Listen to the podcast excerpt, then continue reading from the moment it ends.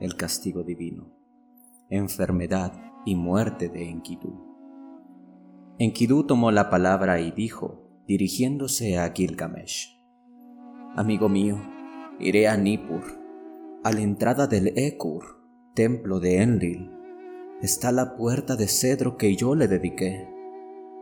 Así fue, y delante de ella, Enkidu levantó los ojos y hablaba con la puerta como si fuera una persona. Puerta del bosque, que no tienes memoria, en verdad, no tienes tu inteligencia. Por veinte dobles leguas busqué tu madera hasta encontrar un cedro alto. No hay madera comparable a tu madera. De seis ninda de alto, dos de ancho y uno de espesor y de uno tus goznes, inferior, medio y superior. Te fabriqué y te traje a Nippur para el Ekur.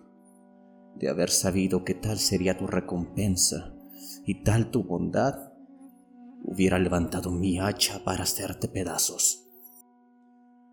Ahora bien, puerta, yo te hice, yo te traje. Que te maldiga un rey futuro después de mi muerte, que cambie mi nombre y ponga el suyo. Al oír las palabras de Enkidu, Gilgamesh dejó rodar sus lágrimas. Tomó la palabra Gilgamesh y dijo, dirigiéndose a Enkidu, Oh, amplio y gran corazón, amigo mío, tú que tienes tan buen juicio, profieres ahora insensateces ¿Por qué hablas así? Desvaría tu corazón. El sueño es favorable, aun cuando el terror haga que zumben tus labios como moscas. Un sueño lleno de terror significa de por vida. Desaparece la angustia. Vamos, pediré el auxilio de los grandes dioses, los instaré, me volveré hacia ellos, para que Enlil, el soberano, tenga piedad de ti. Haré tu estatua sin medirme en el oro. Olvídate del oro, amigo mío.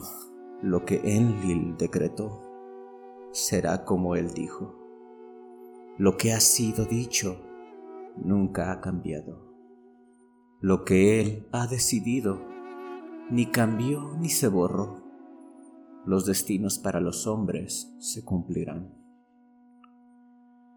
Por la mañana, a la primera luz del alba, levantó la cabeza Enkidu y lloró frente a Shamash.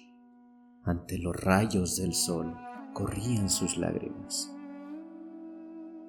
Me presento ante ti, Shamash, pues mi destino es contrario a la vida.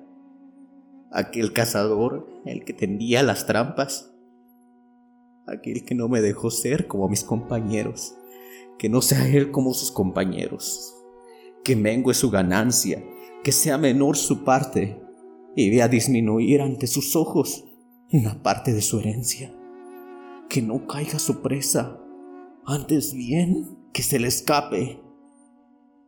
Cuando se hubo hartado de maldecir al cazador, lo llevó su corazón a maldecir a Shamhat, la Yerodula y tú, Shamash, deja que te diga cuál será tu destino.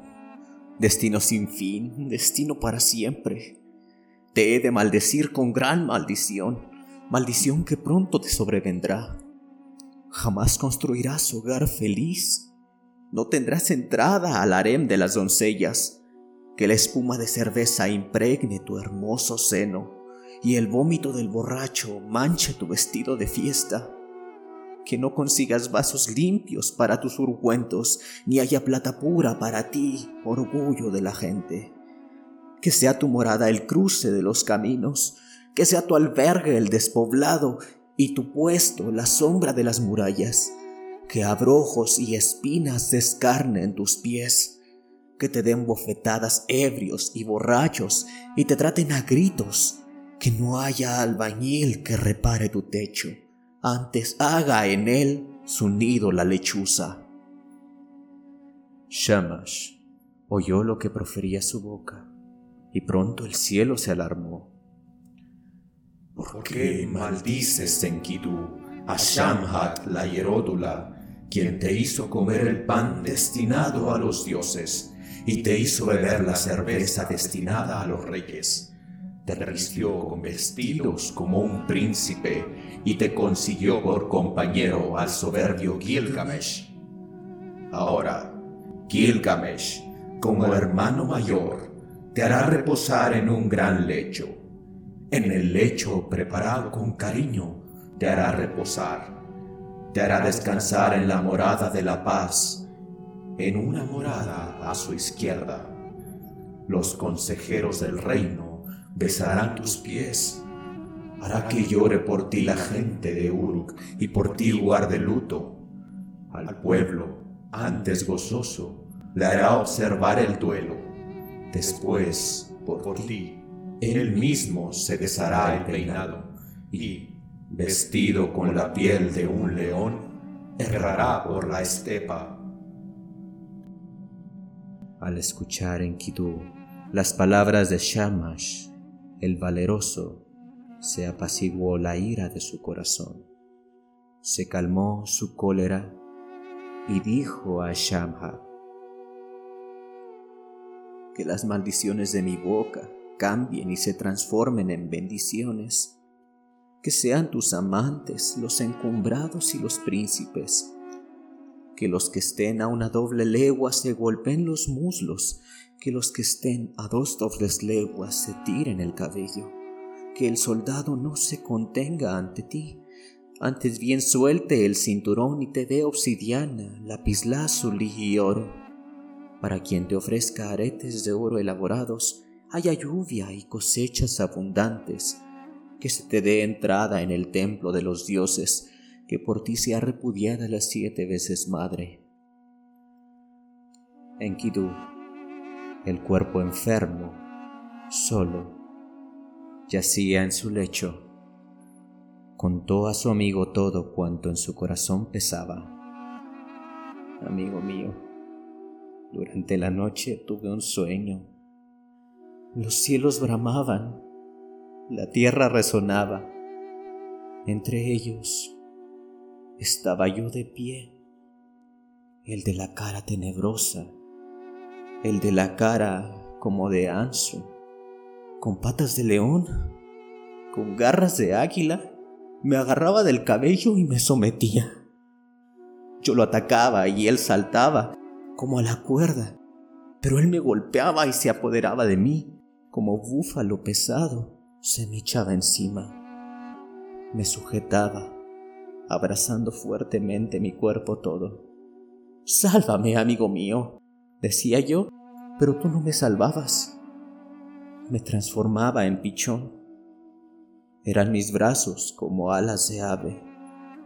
Prisionero, me condujo a las tinieblas, a la mansión Ircalo, a la casa que tiene entrada pero no salida, el camino que tiene ida pero no retorno, a la casa cuyos habitantes están privados de luz, cuyo alimento es polvo, cuyo pan es barro, con los que van vestidos como pájaros, con vestidos de plumas, que sin ver la luz viven en tinieblas. En la casa del polvo, donde yo entraba, veía yo coronas amontonadas y escuchaba a los de las coronas que gobernaron el país en tiempos remotos, a los que ofrecían carne asada en honor de Anu y de Elnil a los que ofrecían pan cocido y odres de agua fresca para beber.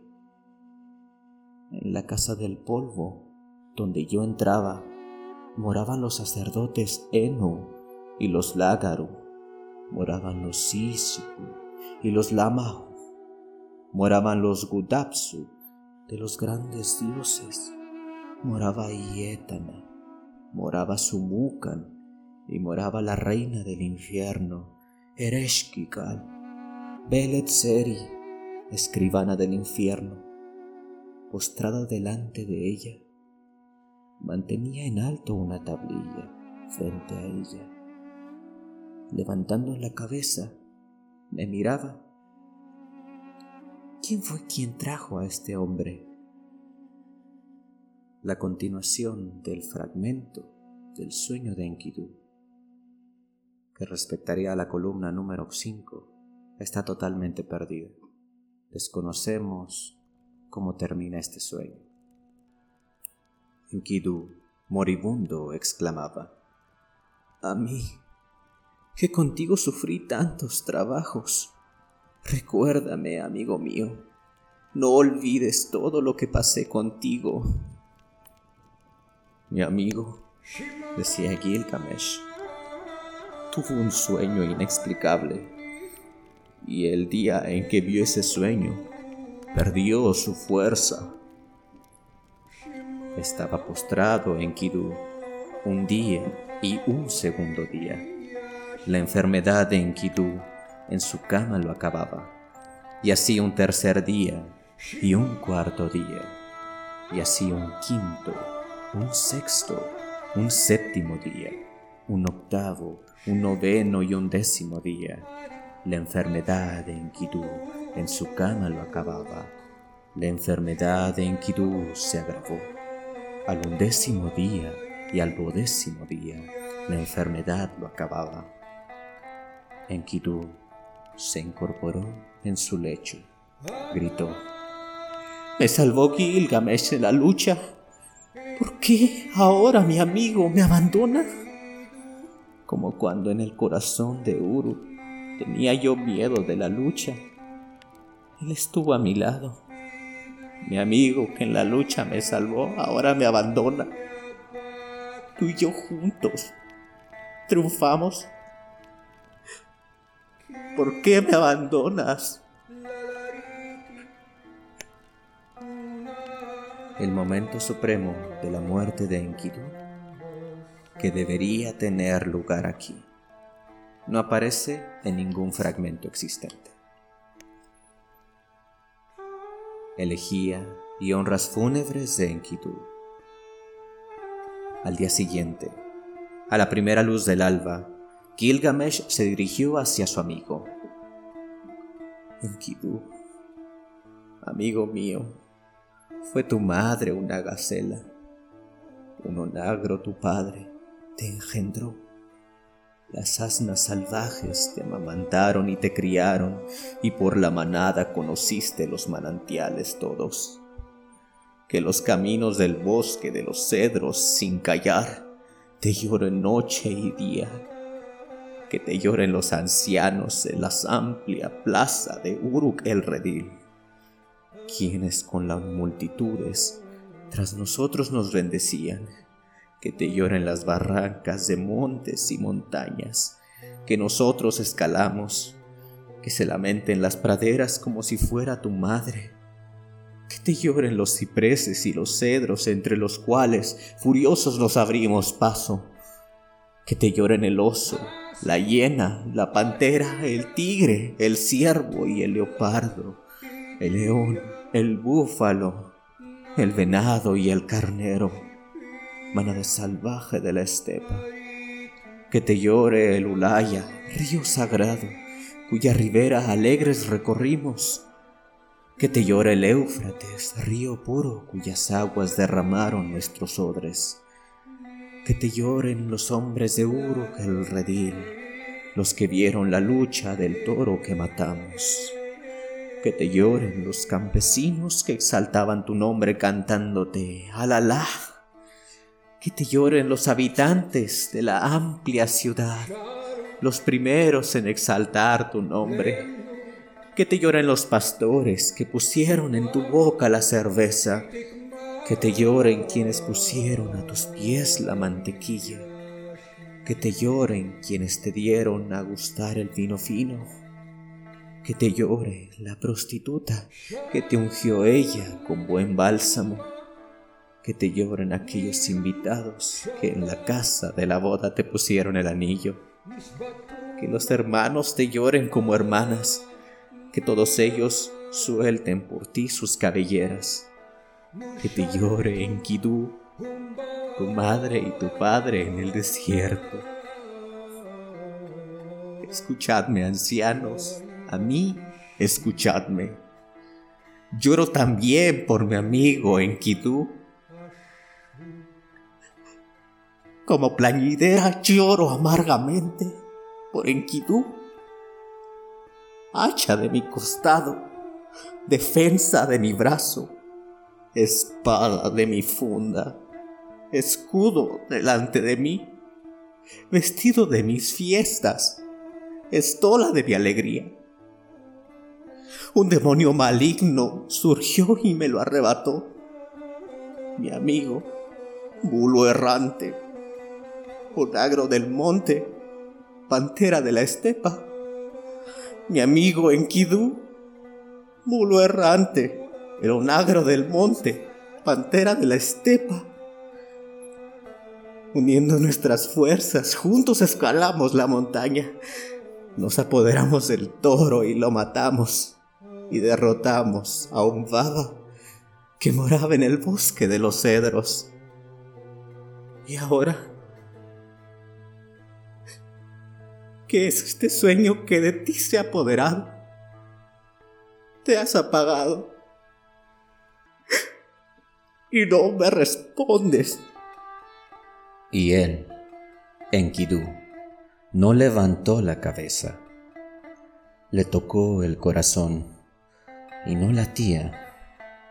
Como a una esposa, cubrió el rostro de su amigo. Como águila, se revolvía en torno suyo. Como leona que ha perdido a sus cachorros. No cesaba de ir de un lado a otro. Se arrancaba mechones de cabello y los soltaba. Desgarraba sus vestiduras y las arrojaba como cosa maldita. Al día siguiente, a la primera luz del alba, Gilgamesh lanzó un llamado en todo el país. Fundidores, lapidarios, herreros, orfebres, joyeros, haced una estatua de mi amigo. Gilgamesh diseñó la estatua a semejanza de su amigo. De lapislázuli el pecho de oro el cuerpo. Te haré reposar en un gran lecho, en lecho preparado con cariño, te haré reposar. Te haré descansar en la morada de la paz, en una morada a mi izquierda. Los consejeros del reino besarán tus pies haré que llore y se lamente por ti la gente de Uruk, y que por ti observe un duelo, y al pueblo, antes gozoso, le impondré el luto. Después, por ti, yo mismo, desharé mi peinado, y vestido con una piel de león, erraré por la estepa. A la mañana siguiente, al despuntar el alba, Gilgamesh abrió la puerta, hizo sacar el gran platón de Elam, llenó de miel un platón de cornalina, llenó de mantequilla un platón de lapislázuli, lo adornó todo y lo presentó ante Shamash.